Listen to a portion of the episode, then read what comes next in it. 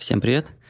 Я прерываю свой запланированный график публикации эпизодов про образование для того, чтобы записать небольшие мысли про сегодняшние новости. Сегодня Google анонсировал, что он будет сокращать 12 тысяч людей по разным функциям. А конкретно меня это не затронуло. Я прочитал об этом в корпоративном имейле сегодня утром. Ну и потом в новостях уже посмотрел, что пишут. Да, люди, которые затронутые сокращениями, они уже да, потеряли доступ к имейлам, насколько я понимаю. И им, скорее всего, это прислали все на личные имейлы. Сегодня у кого-то будет непростой день, потому что это все нужно будет переварить, нужно будет все это принять. Это, конечно, ситуация очень непростая для многих, особенно для тех, кому работа нравилась. Хотя для кого-то, кто, может быть, давно хотел уйти, но не решался, это хороший шанс, потому что очень хороший пакет э, Google дает. Я не буду о нем говорить, потому что эта информация не публичная. Если она где-то есть в новостях, можете посмотреть в новостях. Но пакет очень хороший. Поэтому для тех людей, которые реально страдали и хотели уйти, я думаю, что это очень хороший вариант. От этой новости у меня возникли воспоминания о том, как я наблюдал сам сокращение, э, чтобы просто поделиться для тех из вас, у кого не было опыта сокращений, вы можете узнать что-то что новое для себя из э, такой, скажем, инсайдерской перспективы. Когда работал в THL в 2009 году, э, у нас открыли новый офис в Дубае, региональный офис, который отвечал за Ближний Восток, Африку и часть Восточной Европы. В том числе Россия была частью этого офиса.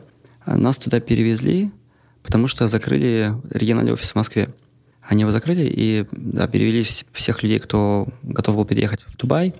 Из других мест тоже людей в Дубай перевезли. А потом буквально через 3-4 месяца они закрыли офис в Дубае. Решили закрыть офис в Дубае, потому что как раз был финансовый кризис. То есть, в принципе, открывать офис в Дубае была плохая идея э, в 2008-2009 году. Но они это сделали и да, решили, что пора его закрывать. И что там было у нас? Э, нам сказали о том, что офис закрывают.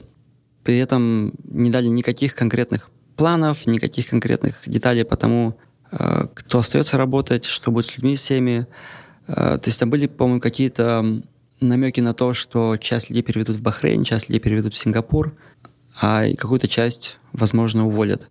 И не было никакой информации о том, даже когда будет какая-то коммуникация. К нам постоянно прилетали какие-то руководители уровня вице-президента, синер вице-президента. Э, что-то говорили, про сложные времена там и так далее. Но это все был такой пустой базар, который ни никакой информации полезной людям не давал. Ничего хорошего в этом не было. Ничего полезного в этом не было, в том, что они говорили. И потом в какой-то день людей начали вызывать по одному в офис нашего э, синер вице-президента, который отвечал за операционную деятельность по всему региону. К ним по одному подходили их менеджеры, по одному. То есть представьте себе open space, в котором сидит человек не знаю, 30-40, около того. И к ним по одному подходит менеджер. То есть рядом с мной сидел человек, который тоже, мы подчинялись одному и тому же менеджеру, к нему подходит наш менеджер, говорит, пойдем туда, в кабинет, так тихонечко. И они уходят, и минут через пять он возвращается, кладет свой бэдж на стол, собирает свою куртку, там какие-то свои пожитки, телефон и так далее. И его, если не ошибаюсь, это был security security человек, а, охранник, выводит на улицу из здания. Таким вот образом увольняли людей. Когда их а, вызывали, они заходили в офис к этому нашему главному руководителю, он им говорил про то, что так и так, тяжелые времена, сорян, нам с тобой придется расстаться. И сразу же людей уводили, даже не давали им возможности сказать «до свидания». То есть было очень негуманно с точки зрения людей, но с точки зрения бизнеса это понятно, потому что никто не хочет, чтобы эти люди что-то накосячили специально, да, в системы какие-то напортачили, потому что они хотят отомстить компании за такое к ним обращение, за то, что их уволили. И мы все сидели в этом помещении, видели, как все это происходит, и никто не знал, чья очередь будет следующая. То есть каждый сидел и ждал, а не я ли следующий. И это происходило в течение, мне кажется, около часа. Но не знаю, время тянулось очень долго в тот момент. И я объясню, почему. То есть не то, чтобы все там так любят свою работу, так любят DHL, и все так хотели э, там работать дальше. Нет, ситуация, конечно же, не в этом. Это доход. Это доход, это стабильность. И для многих из нас, на самом деле, это была еще нестабильность. Это все происходило примерно, я не знаю, летом, наверное, 2009 года. а мы переехали в Дубай только в марте. И многие другие люди переехали еще позже, в апреле, в мае. И в Дубае ситуация была такая, что ты арендуешь квартиру на год. Плюс кто-то из нас уже успел купить машины в кредит. А, я купил себе машину тоже. У нас была квартира в аренду тоже на год, потому что там сразу за год вперед платишь. За нее компания заплатила. Мы потратили кучу денег на переезд.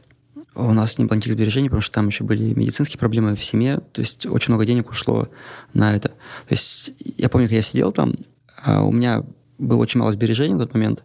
Кредит на машину. И плюс еще э, мы только переехали за границу. У меня было, о, вау, классно, все, вот это... Я давно хотел переехать за границу из России. И моя мечта, она прямо рушилась а, в тот момент, когда все это происходило. Ну, точнее, был риск того, что мечта вся эта разрушится. В итоге Э, опять же, меня пронесло, все было хорошо, ничего не случилось. Но весь этот процесс оставил на мне такое неизгладимое впечатление о том, как э, руководство может ну, по-поганому все делать. То есть правильно было бы сделать это шокировать всех за раз. То есть сказать, мы закрываем офис, ты, ты, ты, э, вы уволены. Да? Ну, может быть, не, может быть, э, это можно было сделать. Я знаю, так раньше делали это уже в Москве, я слышал про это. А бэджи перестают работать. То есть ты не можешь войти в помещение, и если ты не можешь войти в помещение, тебе объясняют, почему. То есть кто-то стоит там, тебя ловит, когда твой бэдж не срабатывает. Либо, как сделал Google, да, отправил e-mail людям э, на личный e-mail. А Facebook сделал так, что им отправили на корпоративный e-mail э, информацию, но им закрыли доступ во все системы, когда Facebook увольнял людей э, несколько месяцев назад. То есть это происходит за раз, и не растягивается на несколько месяцев, когда люди находятся в состоянии неопределенности. То есть это тоже не очень гуманно, но мне кажется, это все равно более гуманно, чем вот эти пытки, которые, свидетелем которых я был. А другой раз я тоже столкнулся с сокращениями. Я работал в Германии, и DHL снова начал сокращать людей. И к тому времени я уже собирался идти на MBA. Я был готов отчалить. Я, правда, еще не поступил, э, но знал, что все, как бы я готов уходить, я все, DHL для меня это закрытая страница в моей книге, перевернутая страница моей книги, перевернутая глава моей книги, не знаю. И я знаю, что тогда у наших э, разных отделов был определенный таргет. То есть ты должен был уволить, условно говоря, мой менеджер должен был уволить одного человека или двух человек. И да, у всех были эти таргеты. И тогда я подошел к своему менеджеру и сказал, блин, так и так, я все равно буду уходить если сейчас уволишь кого-то из команды, ты потеряешь человека. У нас все были, в принципе, хорошие ребята, то есть там не было такого, что кто-то прямо underperformer, от него вообще хочет избавиться. Нет, такого не было. То есть нужно было увольнять кого-то адекватного. И в то же время я бы ушел через несколько месяцев, потому что я поступил на MBA, и все, моя карьера в DHL бы закончилась на тот момент. И я договорился со своим начальником, он договорился со своим руководством, что меня типа сократят, то есть я, типа, попадаю под сокращение. То есть мы выбрали, типа, меня. И я получил очень хорошую выплату э, по, это называется severance package, да, по увольнению, которая позволила мне покрыть ну, порядка, наверное, 30-40% точно обучения на программе MBA. Тоже я тогда ушел. Еще была неопределенность, потому что я еще не поступил. Но, да, у меня уже были запасные какие-то планы, чем заняться, как использовать эти деньги, которые мне дали. И, эм, ну, в итоге я поступил, плюс они мне дали доработать еще несколько месяцев. То есть я, получается, ушел с работы, мне заплатили вот этот severance, а, плюс мои вещи перевезли в Америку, потому что по контракту они должны были перевести мои вещи в Россию. Но я тоже с ними смог договориться, что вещи можно перевести в Америку вместо России, это будет даже дешевле для них стоить. И ну, для меня это будет выгодно. Короче, выгодно всем. Я показал, что есть взаимная выгода, и они это сделали. И таким образом все остались, по сути, в плюсе за, за счет того, что я смог вот это все провернуть. И мой, наверное, мета-поинт здесь в том, что, ну, во-первых, сокращения всегда могут быть возможностями. То есть, как я сейчас описывал, может, может быть, можно провернуть какую-то такую схему. Как, не всегда это возможно, но, тем не менее, если грядут сокращения, возможно такие схемы провернуть. И вот я это ходячий пример того, что это возможно. Другой point в том, что если вы не любите свою работу, сокращения могут открыть новые возможности наконец-то заняться тем, что ты хочешь. Отойти назад, выйти из этой крысиной гонки и что-то сделать по-другому. И выплаты, которые дают сокращения, они как раз-таки дают возможность несколько месяцев не работать и сделать что-то по-другому. Я помню, когда Facebook сделал увольнение, писал один из э, моих одноклассников из Вортона, он работал там маркетинг-менеджером, он написал, что когда его уволили, он смог наконец-то сделать все дела по дому, которые он давно не делал, он смог нормально провести время с семьей и так далее. Понятно, что у всех разные ситуации, разные потребности в деньгах и так далее. То есть какие-то компании могут не выплачивать хорошо. Это понятно, это все э, не всегда однозначно. Но если есть хорошие выплаты, то иногда нужно не бояться и просто смотреть на это как возможности. И Вселенная сделает так, что у вас все будет хорошо.